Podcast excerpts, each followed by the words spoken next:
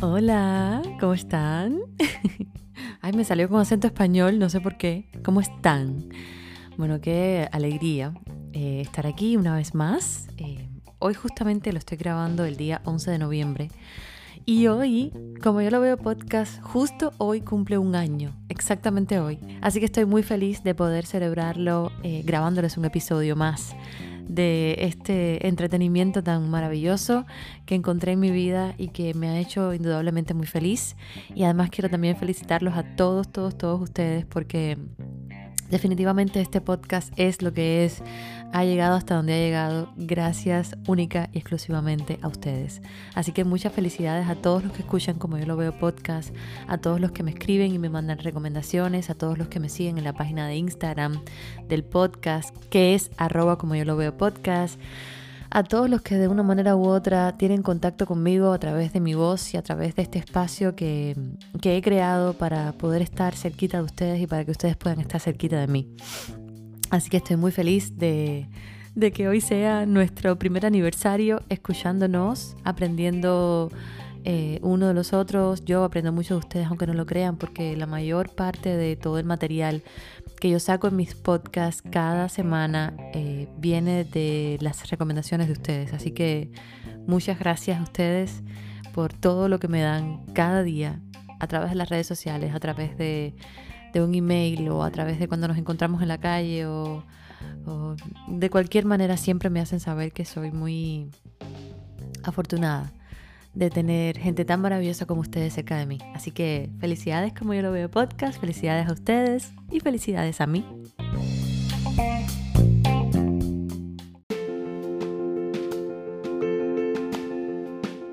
Este espacio ha surgido de mi inmensa necesidad de comunicar todo lo que traigo por dentro. Te invito a seguirme, escucharme, verme y si tengo suerte, te invito a que te quedes conmigo. Aquí conversaré con personas que me interesan muchísimo para saber si como yo lo veo, también lo ven ellos. Yo soy Claudia Valdés y esto es Como yo lo veo. Tengo obsesión con el tiempo. Y paradójicamente no uso reloj. Yo soy como una bruja de las horas. Detesto llegar tarde a los lugares y, bueno, cuando me pasa eso rara vez, por algún imprevisto que sucede por el camino, me produce una falta de aire impresionante, increíble y una intranquilidad. Solo de pensar en eso me pongo muy incómoda.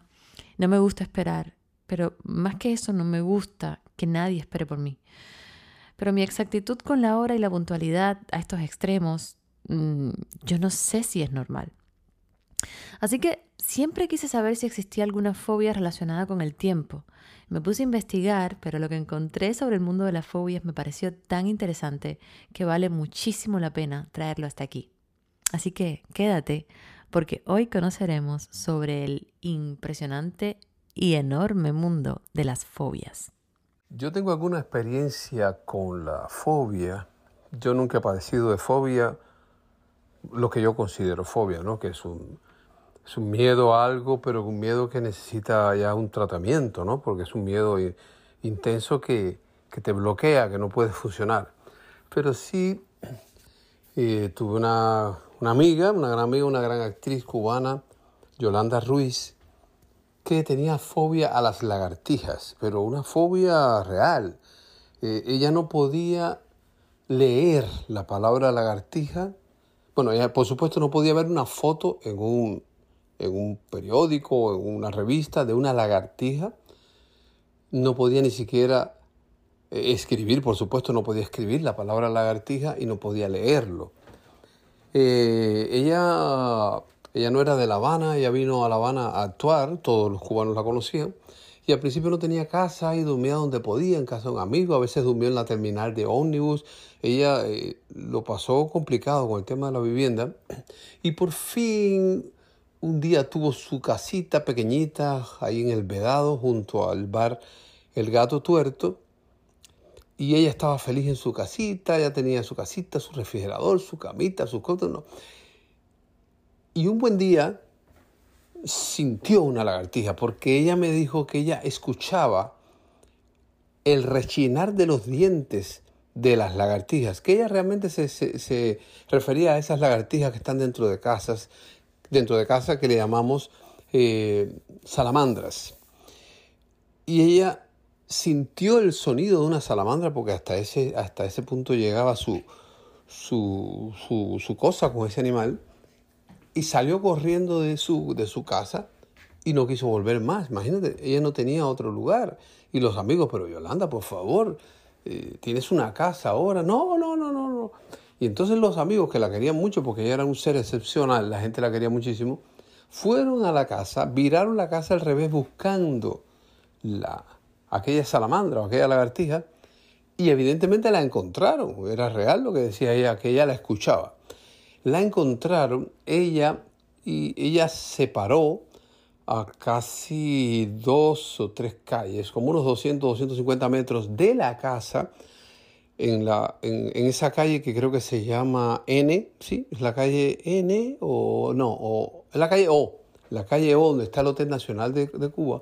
Ella se paró en la punta de la lomita ahí, donde está el Hotel Nacional, y allá abajo, en el gato tuerto, los amigos le decían, aquí está, aquí está, y le enseñaban a esa distancia de 200 y pico de metros o algo así, le enseñaban la, lagartija para que ella tuviera constancia que la, la habían encontrado. Y así fue como ella volvió a su casa. Tanto era el temor y el, bueno, la fobia que ella sentía por las lagartijas. Y una vez estábamos en Etiopía y estábamos en una cena muy agradable, muy divertida, riéndonos, hablando de anécdotas de artistas, no sé cosas. Había un, un coronel del ejército y otro no sé quién, y estábamos contando y en un momento ella empezó a gritar, ¡ah! Y, y, todo, la gente, ¿qué pasa? ¿Qué pasa? Y, entonces yo ya, lo conocía, ¿no? Y ella dijo ahí, y señaló para un cuadro y salió corriendo de aquel lugar. Y cuando quitamos el cuadro, detrás del cuadro, efectivamente, había una salamandra de esa, una lagartija, y, y ella tenía razón.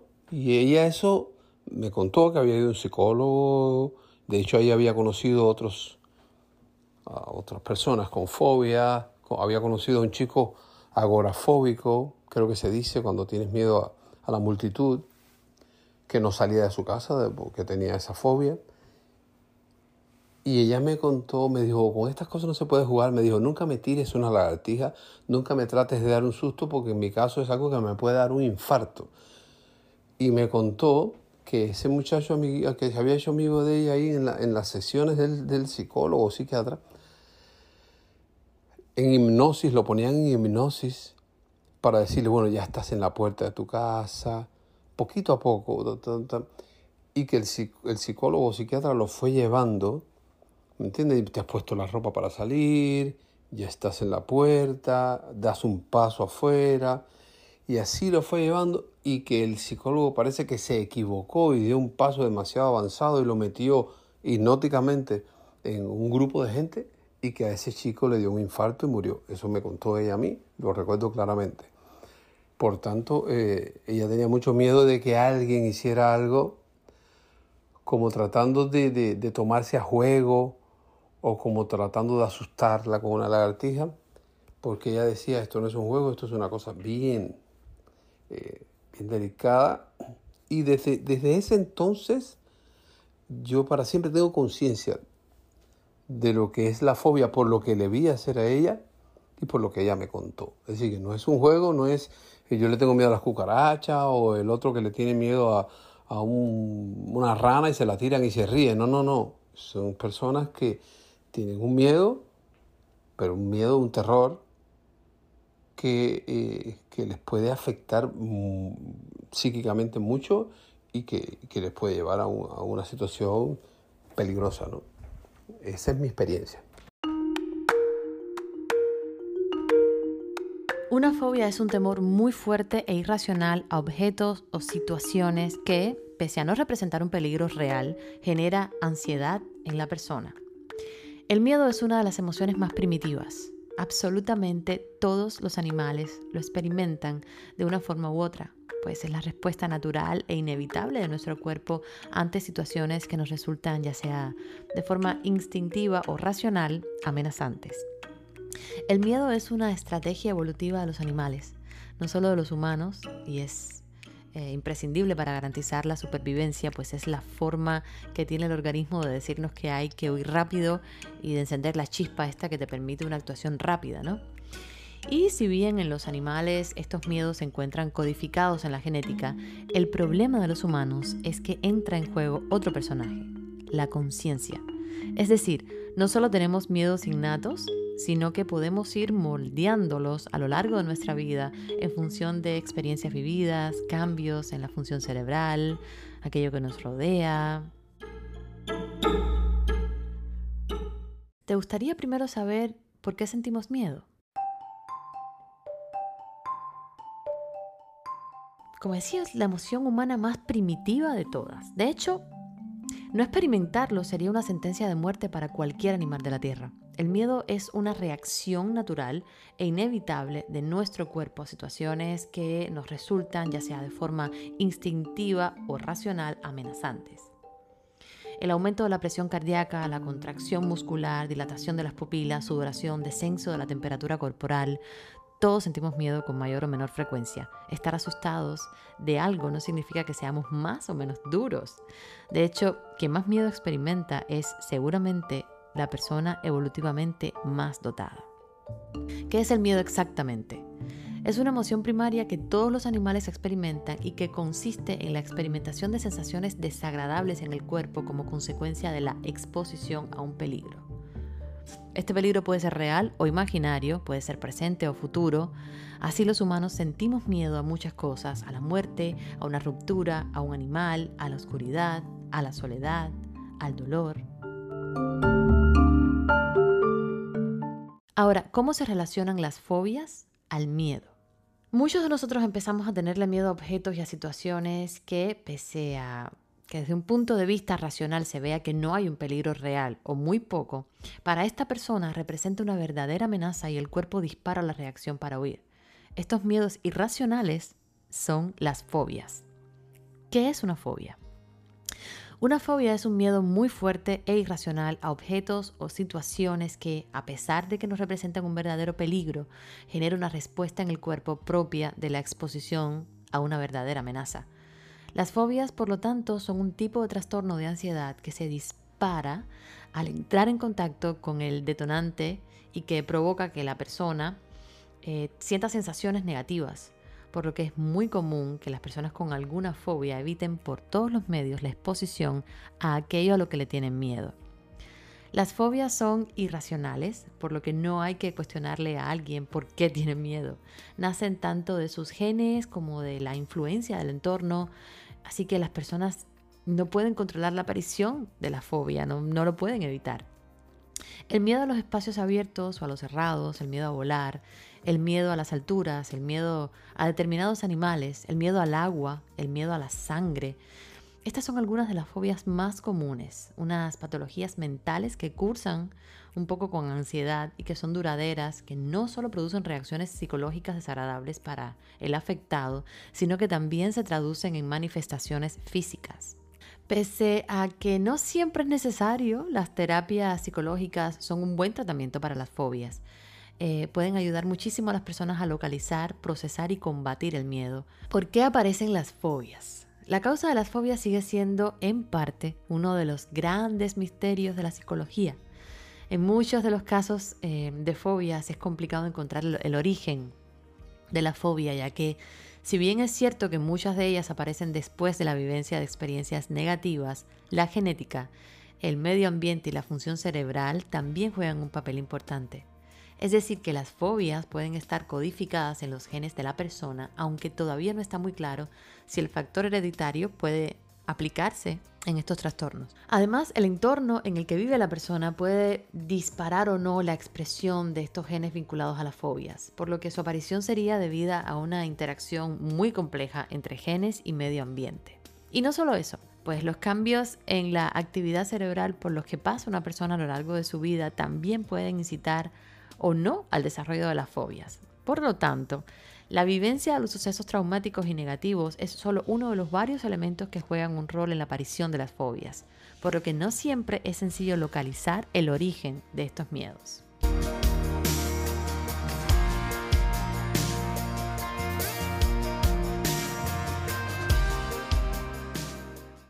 ¿Cómo se manifiesta una fobia? El signo más claro de que una persona sufre fobia es que evita por todos los medios posibles la exposición a aquella situación u objeto a la que le tiene miedo. Pero hay que tener en cuenta que una fobia no es un miedo común. Una fobia es un trastorno de ansiedad. Por eso las fobias tienen una sintomatología propia de una enfermedad y es que la exposición al miedo genera en la persona sensaciones desagradables, no solo a nivel psicológico, sino también físico. De todos modos, lo más común es que las fobias sean trastornos leves, es decir, que no cursen con una sintomatología muy como discapacitante. De hecho, todo el mundo tiene algún miedo irracional a algo. El problema viene cuando la reacción es descontrolada, porque en este punto sí que afecta la calidad de vida de la persona. Cuando una persona con una fobia fuerte se expone a aquello que le da miedo, esta se expresa con, los siguientes síntomas, por ejemplo, sudoración, falta de aire, deseo fuerte de huir, temblores, taquicardia, pánico, miedo, opresión en el pecho, náuseas, mareos, incluso desmayos, ¿eh? mm, llanto, mucha ansiedad, temor extremo.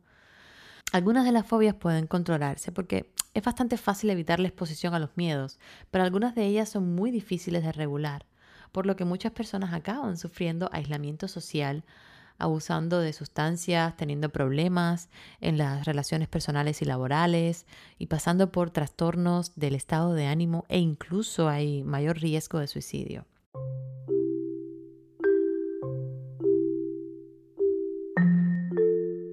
¿Cuáles son las fobias más comunes? Los humanos podemos desarrollar fobia a absolutamente cualquier objeto o situación imaginable, por lo que el mundo de las fobias es inmenso. Sin embargo, hay algunas que tienen una incidencia mayor, ya sea por tendencia natural a, esto o porque son las que pueden proceder de experiencias negativas con más facilidad. Ahora te voy a hablar de las fobias más comunes. La claustrofobia, que es el miedo a permanecer un tiempo en un espacio cerrado. La agorafobia, que es el miedo a, los espacios abiertos, a las multitudes y a los lugares públicos. Estar en la calle es un verdadero problema para estas personas. La aerofobia, que es el miedo a volar en aviones. Yo recuerdo que una vez estaba en un avión volando con una chica y empecé a escuchar, o sea, y esa chica se levantó y empecé a oír gritos, pero gritos que parecía que la estaban matando. ¡Ah! Y me fui, me levanté corriendo, ¿no? Fui hasta la cabina porque me quedaba muy cerca y ella estaba tirada en el piso, pero llorando de una manera y temblando. Y entonces nos contó así entre duras penas que, es que ella era, tenía fobia a volar y que bueno, tenía que volar obligatoriamente porque la única manera de ver a su mamá que estaba enferma, en fin, que fue horrible, pobrecita, sufrió muchísimo, fue una experiencia que yo no olvido porque me impactó muchísimo verla a ella así. Y esa fobia se llama aerofobia. La acrofobia, que es el miedo a las alturas, ya sea desde edificios o precipicios, y esa es justamente la fobia que realmente siento yo. Porque yo al principio comentaba que tenía como que un poco de de problemas, ¿no? Con manejarme con el tiempo. Cuando yo veo que estoy llegando tarde a un sitio o que estoy un poco impuntual, es un gran problema para mí. Significa como, como un estrés muy grande. Si yo veo que, estoy impuntual, que no voy a llegar a la hora justo que tenía que llegar, me pongo bastante nerviosa, pero no creo que pueda considerarlo como una fobia como el caso de, la acrofobia. O sea, yo, nada más a pensar en eso, pienso, por ejemplo, en un puente de estos que veo a veces, uff, me da mareo y todo, un puente de estos que a veces salen por ahí, que son completamente transparentes y que abajo lo que está es como un abismo muy grande. Ay, Dios mío, pienso en eso y es que no puedo, no puedo. Uf, todo lo que sea alturas, eh, balcones altos, cristales pegados al borde de un precipicio, es que yo no puedo, siento que me voy a caer y que mi vida es el fin de mi vida, es horrible. Así que yo sí tengo un grave problema con la acrofobia y que tengo que además eh, tratar de controlar a veces. Hola Klaus, soy Malena, eh, soy cubana y vivo en Luxemburgo y esta es la historia de mi fobia. No es una fobia de las más terribles, por decirlo de alguna manera, respeto mucho el término fobia y, y bueno, todo aquello que da miedo y y precisamente fobia y una sensación muy incómoda a las personas, pero la mía es esta, entonces yo te la cuento. Pues mira, la descubrí eh, pues hace ya unos cuantos años, igual hace 7, mm, 8 años, la descubrí en París, en la Torre Eiffel. Iba subiendo con mi hermano y una amiga iba subiendo y en la primera planta dije que no podía seguir, que ya no podía seguir subiendo porque me encontraba muy mal. Y ellos que me conocen mucho me dijeron, pero qué artista eres, en plan, deja de, de montar aquí el espectáculo que, vamos, que no pasa nada, Marina, que sigamos y tal. Y, y, ahí les dije que no, que no podía. Me paralicé por completo y les dije que subieran ellos, pero que yo me quedaba en esa planta y me quedé como pegada a la pared en todo momento y no me moví de allí hasta que ellos no volvieron. Mi experiencia así un poco ya a modo de conclusión que viene a decirme, mira, tienes un problema efectivamente y hay que aceptarlo y ya está, eh, fue cuando intenté hacer submarinismo durante las clases preparatorias que fueron en la piscina y tal, todo muy bien, pero en el momento en el que me tuve que sumergir en el mar, eh, fue, bueno, fue un desastre. Me pasó todo lo que, no, lo que no te puede pasar debajo del mar cuando estás haciendo submarinismo, eh, pero lo más em, caótico y así lo más trascendental fue que me quité el regulador, que es, eh, digamos, lo que te da el oxígeno debajo del agua. Em, llegué a un estado de, de, ansiedad o de pánico que me quité el regulador. Gracias a Dios estaba mi marido cerca y me, se, giró hacia mí, me, abrió muchísimo los ojos, que ya de por sí los tiene muy grandes, y me hizo el gesto como que me lo volviese a colocar.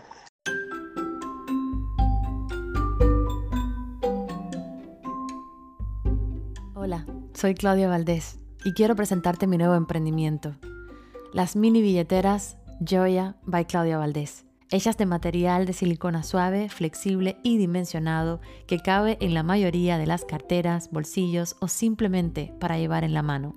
Esta mini billetera es una verdadera joya para guardar tus tarjetas de uso diario, identificación y por supuesto algo de efectivo. Son únicas en su tipo, muy seguras y no ocupan espacio y además las tenemos en diferentes colores. Estoy segura que les van a encantar. Ordena la tuya en claudia.telerac.com. Hazlo ya.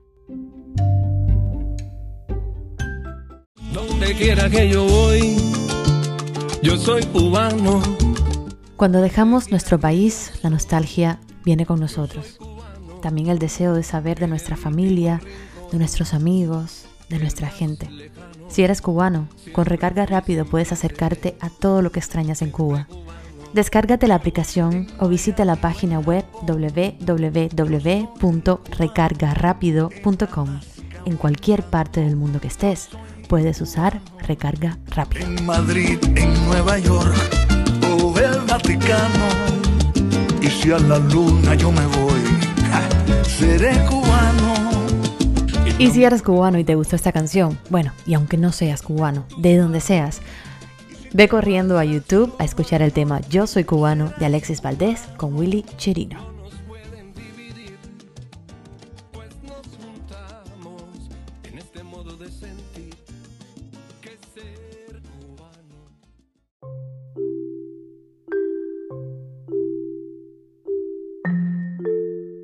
Otra fobia se llama la fobia social, es el miedo a exponerse a situaciones sociales, ya sea por ser humillado, rechazado o ser evaluado negativamente. La velonefobia, que es el miedo a todos los objetos punzantes con los que se pueda topar una persona. Eso es súper interesante, también conocí a una persona así. La glosofobia, que es el miedo a hablar en público. La coulrofobia, que es el miedo a los payasos, es uno de los más comunes, especialmente en la infancia. Yo tenía un poquitico eso también cuando era niña. La sinofobia, que es el miedo a los perros, aunque puede ser algunas razas determinadas. Hemofobia, el miedo o simplemente aprensión a la sangre. Escotofobia, que es el miedo a la oscuridad, es una de las fobias más comunes del mundo. La tripofobia, que es el miedo a la aprensión a las figuras geométricas muy juntas y a los grupos de, de agujeros.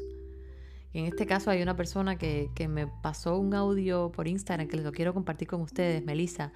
Ella tiene, tiene dos fobias, pero una de ellas es esta, la tripofobia. Yo padezco de dos, de dos eh, fobias. Eh, una es la agorafobia, eh, y me di cuenta una vez que cuando tú sabes que allá en Cuba había que ir a lo de las marchas y las cosas estas y nosotros Bueno, en fin, un día me dio en el tumulto de personas, eh, me dio por, por gritar y por dar golpes porque no podía eh, aguantar ver tantas personas así que yo no pudiera mirar. Otra vez me dio montada en el carro de mi familia en la parte de atrás, eh, que se montaron, sabes que en Cuba nos montábamos 20 en un carro. Me monto yo abajo y una prima mía se sube arriba de mí y cuando yo vi que no podía mirar al frente, que no podía, era como que no podía respirar. Y también me pasó. Mi mamá me, me llevó al médico y la, y la psicóloga que me atendía en aquel momento, Dalia, no se me olvida, eh, dijo, bueno, parece que es eso. Mi mamá decía, bueno, pero es que la claustrofobia, yo vivía en un piso alto, un piso 12 en el retiro radial, y yo me podía quedar trancada horas en el elevador que no me sucedía nada, siempre y cuando no hubiera personas conmigo. Es decir, yo no, yo no padecía de claustrofobia. La psicóloga le explica a mi mamá que lo que tenía era agorafobia, que era a lugares abiertos llenos de personas.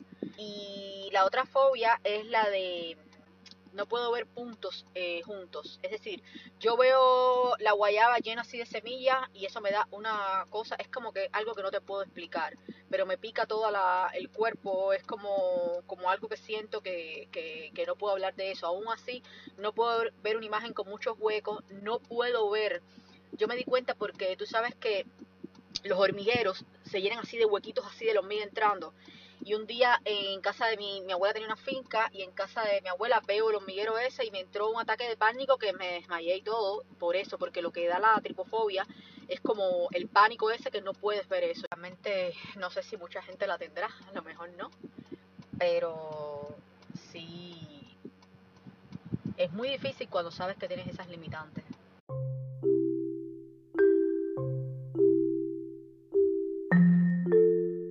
La acrofobia, que es el miedo a las arañas.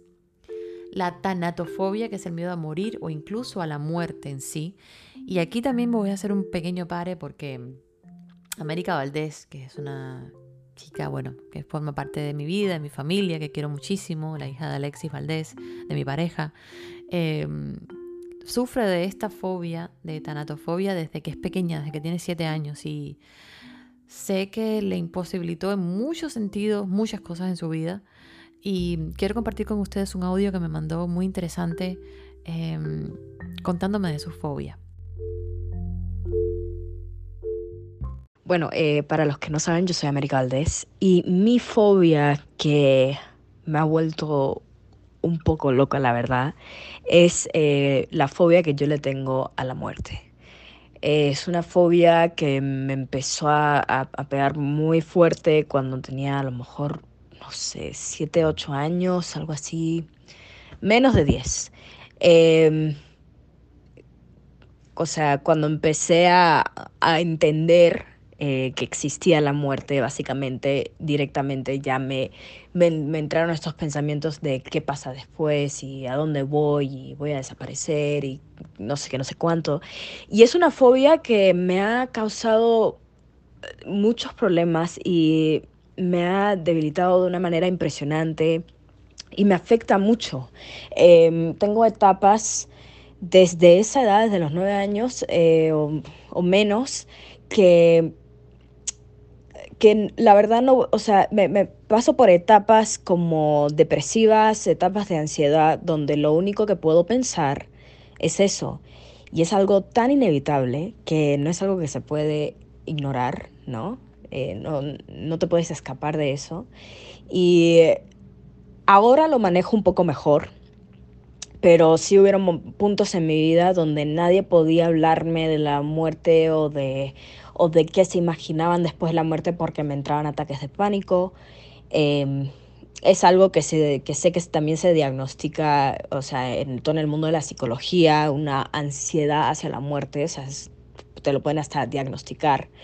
Em, y algo que me ayudó muchísimo a, a, a seguir, ¿no? Viviendo o sea, y, liberarme un poco de ese peso y esa, esa preocupación, eh, es que cuando yo era pequeñita, mi mamá, para ayudarme, se puso a investigar y encontró algo que se llama el biocentrismo, eh, que fue, fue mi salvación, fue mi salvación, creo que uno de los que más lo ha estudiado es un doctor por apellido Lanza, si no, si no recuerdo mal, hace muchos años que, que me enteré de esto, pero básicamente, o sea, ese, el biocentrismo es, el estudio de, de, de, la materia, de cómo existe la materia cuando no está, no está siendo observada. Eh, y básicamente me ayudaba a mí a sentir que nadie, aunque, aunque no vean mi alma, no vean mi esencia, no vean mi conciencia y mi cuerpo se muera, no quiere decir que voy a desaparecer por completo. Y eso para mí me ayudó muchísimo. Y entender y, y pensar que yo soy una energía, soy una fuente de energía y que la energía no se puede ni crear ni destruir esa energía tiene que seguir en alguna parte porque ya existió y me ha ayudado mucho eso. Pero sí es algo, es, es algo que, que, debilita muchísimo la, el, el terror y la fobia a la muerte.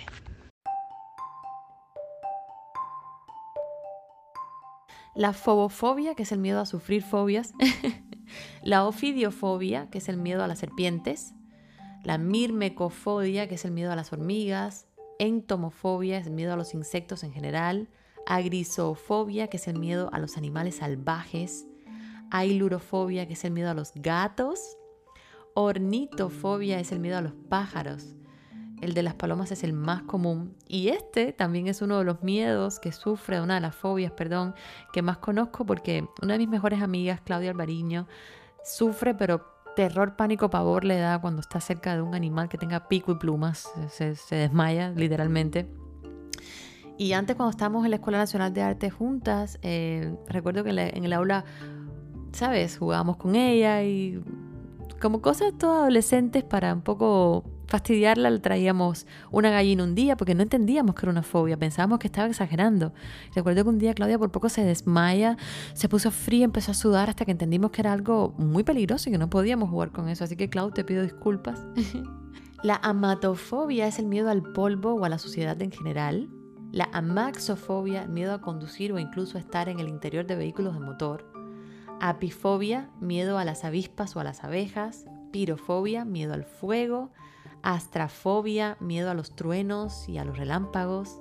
Ataxofobia es el miedo a la aprensión, al desorden. Automisofobia es el miedo a la falta de higiene personal o a ensuciarse o a oler mal.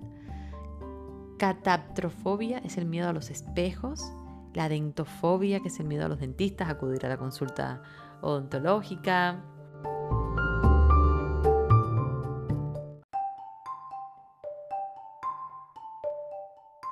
La distiquifobia, que es el miedo a sufrir algún accidente de cualquier tipo. Hidrofobia, que es el miedo al agua. Electrofobia, el miedo a ser electrocutado o incluso a la electricidad en sí. Eremofobia es el miedo a la soledad e incluso a estar a solas durante un tiempo. Fasmofobia, miedo a los fantasmas. Anquinofobia, miedo a ahogarse o a ser estrangulado. Equinofobia, el miedo a los caballos. Lacrofobia, el miedo a ir al médico o acudir al hospital vacunofobia, que es el miedo a recibir una vacuna a causa del miedo de las agujas, que esto es súper común también. Y la talasofobia, que es el miedo al mar. Bueno, esto es súper interesante porque yo creo que es una manera que tienes también de conocerte. A lo mejor sufres de alguno de estos temores o de estas fobias y tú no sabes exactamente qué es lo que te pasa y no sabes que es una fobia y no sabes que quizás siendo a un psicólogo te pueda ayudar. Te voy a dar eh, información de unas que sea, son como 8 o 9 fobias muy interesantes y muy poco comunes que descubrí en mi investigación que me parece súper, súper vital que conozcamos porque casi nadie sabe que existen y son, wow, son como muy increíbles, ¿eh? La ataxofobia, que es el miedo al desorden, puede ser el desorden causado por uno mismo o al que se puede encontrar al entrar en una estancia desconocida. Y no es el temor que tienes tú cuando tu madre entra a la habitación, no, es un temor muy potente, te puede incluso, te puedes desmayar y todo.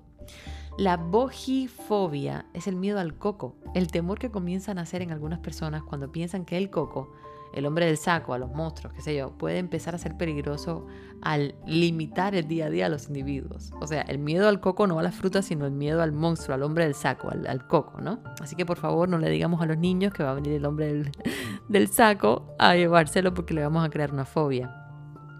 Escuchen esta, la hipopotomonstrosesquipedaliofobia que aunque parezca mentira, este término define el miedo que experimentan algunos al pronunciar palabras largas.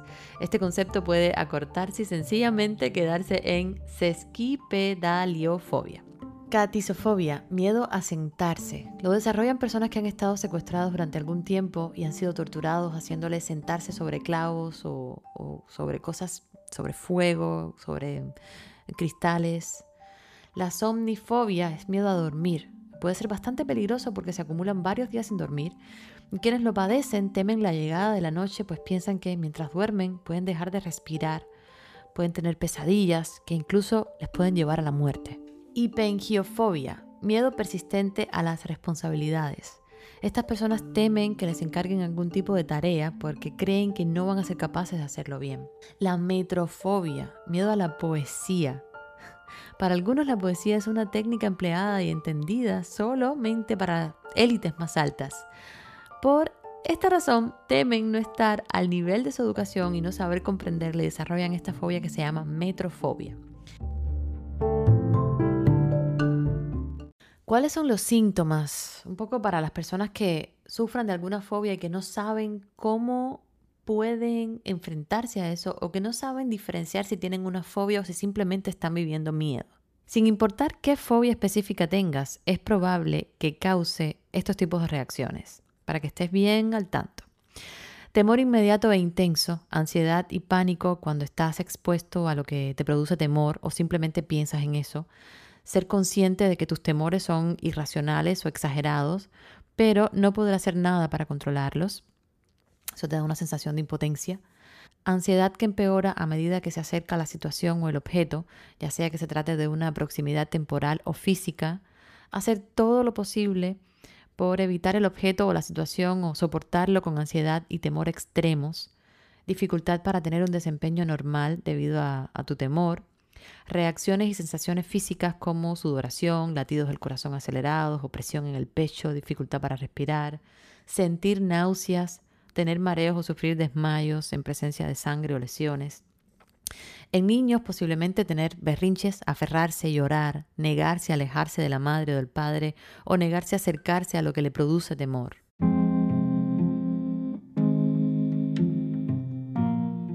¿Causas? ¿Cuáles pueden ser las causas de las fobias? También investigué muchísimo y hay muchas cosas que no se saben sobre la causa real de las fobias específicas, ¿no? Pero Pueden incluir, según los expertos, por ejemplo, experiencias negativas. Muchas fobias pueden aparecer como consecuencia de una experiencia negativa o un ataque de pánico relacionado con un objeto o una situación específica. Genética y medio ambiente también pueden jugar un papel fundamental. Puede haber una vinculación entre la fobia específica o la fobia o la ansiedad de tus padres, lo que podría deberse a factores genéticos o a una conducta aprendida. Si algún miembro de tu familia tiene una fobia específica o ansiedad, tú también tienes más probabilidades a tenerlas, ¿no? Esta podría ser una tendencia hereditaria o bien los niños pueden adquirir las fobias específicas al observar la reacción fóbica de, un miembro de su familia ante un objeto o ante una situación. Por ejemplo, mi mamá le tiene terror, pánico, fobia a las cucarachas voladoras específicamente. Si tienen alas, ella puede dejarme, o sea, de hecho cuando yo era bebé, no, cuando mi hermano era bebé, me acuerdo que Mi hermano era chiquitico y entró una cucaracha voladora por la ventana, Cristo Señor. Yo tengo un poco de eso también, le tengo un poco de terror, pánico, pero no al punto de mi mamá. Me acuerdo que mi mamá nos dejó directamente abandonados en la sala y se encerró en el cuarto a mí, a mi hermano chiquitico y a mí. nos dejó ahí a la deriva porque ella tiene una fobia a las cucarachas impresionante. Siempre contamos eso, es, es muy potente. Bueno, el temperamento también juega un papel fundamental. El riesgo puede ser mayor si eres más sensible, más cohibido, más negativo que lo normal. Una experiencia negativa también, tener un episodio traumático como quedar atrapado en un ascensor o ser atacado por un animal, puede desencadenar el desarrollo de una fobia específica. Enterarte de experiencias negativas también. Recibir información negativa o enterarte sobre experiencias negativas como accidentes aéreos puede producir el desarrollo de una fobia específica. Yo creo que todo el mundo experimenta esta sensación de temor de alguna manera, ¿no? Pero hay veces que pienso que deberíamos aprender a identificar qué es lo que nos produce miedo, un miedo que podemos tolerar, y qué es lo que nos produce una fobia, que nos paraliza, que no podemos hacer nada en la vida que sea provechoso para nosotros. Entonces ahí sí creo que deberíamos tenerlo en cuenta. Yo después que hice esta investigación me di cuenta de que mi temor a las alturas es muchísimo mayor que mi, mi temor a, a, la impuntualidad y a llegar tarde, o sea que eso no lo considero como una fobia, pero lo que siento por el vértigo, lo que siento cuando estoy en una altura y, y, el piso es transparente y yo puedo ver para abajo, sí, no tiene comparación, o sea, es una fobia completamente eh, que yo, no, yo, no, yo todavía no puedo enfrentar. Así que, bueno, prometo tratarlo, prometo conversarlo con un psicólogo y ver de qué manera lo puedo superar porque es un miedo que como quiera que sea me, me detiene a hacer muchas cosas en la vida, ¿no?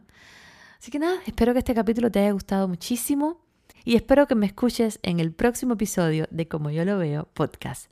Ay, y ahora sí, me encantaría saber cuál es tu fobia. Envíame un email, cuéntamelo en como yo lo veo podcast.gmail.com o cuéntamelo por Instagram cuando subamos este video. Déjame un comentario que me encantaría leerte. Un beso enorme y bueno, trata de esa fobia. Iba a terminar el podcast así, pero recordé que hay una canción que me gusta muchísimo de un amigo, de un artista maravilloso cubano, joven, guapísimo, que además les invito a escuchar, que se llama Randy Correa. La canción se llama Toda Hora, a mí me encanta y les voy a dejar un pedacito para que se queden endulzados con su voz y vayan a escucharlo eh, por Spotify, por, por cualquier aplicación donde escuchen música. La canción se llama A Toda Hora, no tiene nada que ver con las fobias, pero es para que te endulces un poquito y él se llama Randy Correa.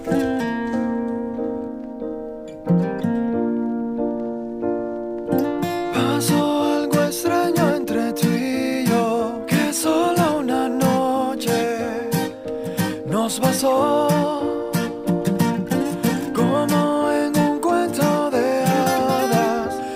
Cambiamos la mirada y el mismo todo comenzó.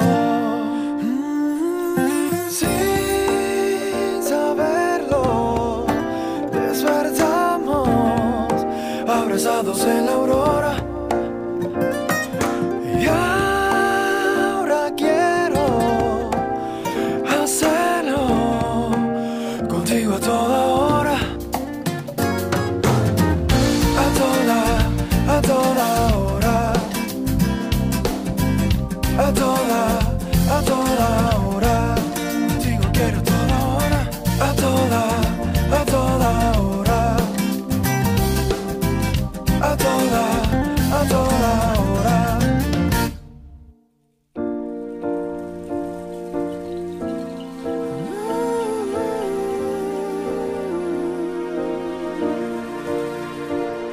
Se me ocurren cosas locas. No llega el momento de volver a quitarte la ropa. ¿Qué tienes tú que me provoca?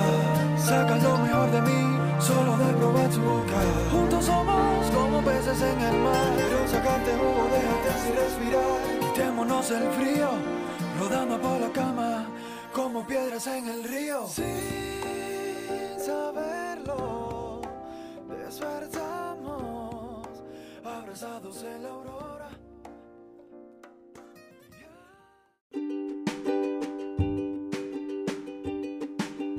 Si eres nuevo por aquí y no has escuchado los capítulos anteriores de Como Yo Lo Veo podcast, te invito a que busques donde diga ver más episodios y te metas un poquito en el mar de este podcast que he creado para ti y te escuches alguno de los capítulos que ya he hecho. Y además te invito también a que me dejes tu opinión, me envíes un email a como yo lo veo y me cuentes qué temas te gustaría que tratara, de qué te gustaría que converse, con quién te gustaría que converse y te lo traeré hasta tus oídos si me es posible. Un beso gigante, gracias por acompañarme y no te pierdas el próximo podcast, que así es como yo lo veo.